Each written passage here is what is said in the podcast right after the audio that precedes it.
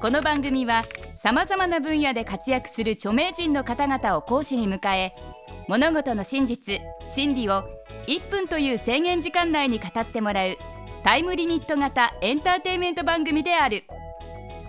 講義スタートから1分が経過するとたとえ話の途中でも強制的に講義は終了となってしまう。極めてシビアな番組です。第29回の講師は妖怪研究家としても人気の高い作家ライターの山口敏太郎さんです。今回山口先生に講義していただくのは1分でわかる未確認生物。妖怪研究家で未確認生物にも詳しい山口先生。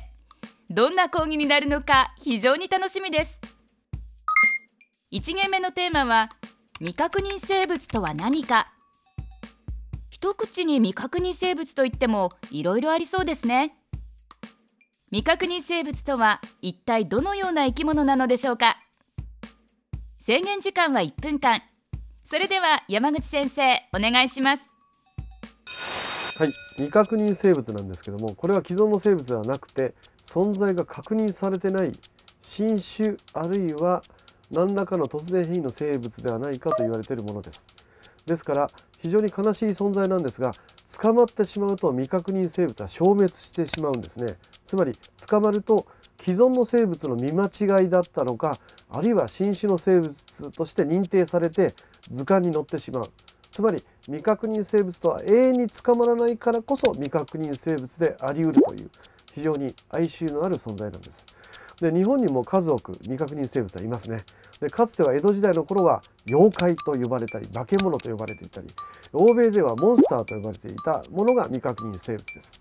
でこれで、ね、よく妖怪とは源氏とごっちゃにする人もいるんですけども妖怪はあくまで全時代のものであって現代人現世人類の僕らが見ているものが未確認生物というんですね。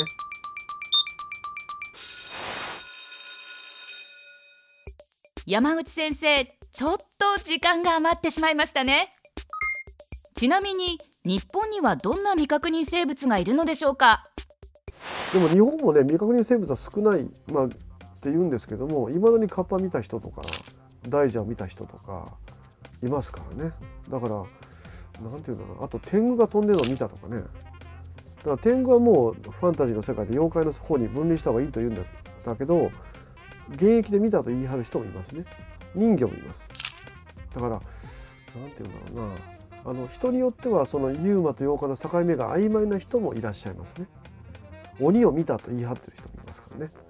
川べりで鬼がいたっていう、うん、ビール飲んで裸になってる親父じゃないかなと僕は思うんですけどあのその人の中では鬼は未確認生物に入るんでしょうね。だからこういう鬼とかね小さいおじさんとかねは果たして未確認生物なのか妖怪なのかちょっと定かでない存在もいることはいますね。ただ基本的には捕まえたら生物となる新種の生物がユーマというのが解釈が正しいかな。そうですね僕はあのモケレムベンベは硬いと思ってるんですけどねアフリカのモケレムベンベこれはですねこう沼地に住んでるねあの恐竜みたいなやつなんですよ。でねあのアフリカ人の人にね書いてくれって言ってね俺が模型レブフェム見たから書いてやるって書いたらねどう見てもサイなんですよね。ほんでねその微妙なとこがいいじゃないですか。これはサイだなと思うんだけど彼らにとっては模型レムベンベなんですよ。で調べていくと怖いもの総称で模型レムベンベって呼んでるんですよ。ローペンっていうのはパプアニューギニアにいますね。これは YouTube で検索ができます。ローペンと英語で検索ができます検索してみるともう翼竜が飛んでますね。空をこう。どう見てもシルエットはもうあれですよ。あの翼竜映画で見たような翼竜が飛んでるんですね。これなんかおすすめだと僕は思いますね。あいつらおかしいんですよ。あのねジャパニーズあのモンスター知ってる？小豆洗いだとかね。違う。それはファンタジー。俺たちはイッシーとかあのヒバゴンとかをユーマと呼んでその違いを説明するのが大変という文化の衝突ってのがありますねだからユーマとか未確認生物はアメリカ人が言うとヒドゥンアニマルクリーチャーとかヒドゥンアニマルヒドゥンアニマルは隠れている生物っていうのがあのネイティブの英語として通じやすいらしいですよ。僕ら UMA とか言うとなんじゃそりゃって言われちゃうらしいですね。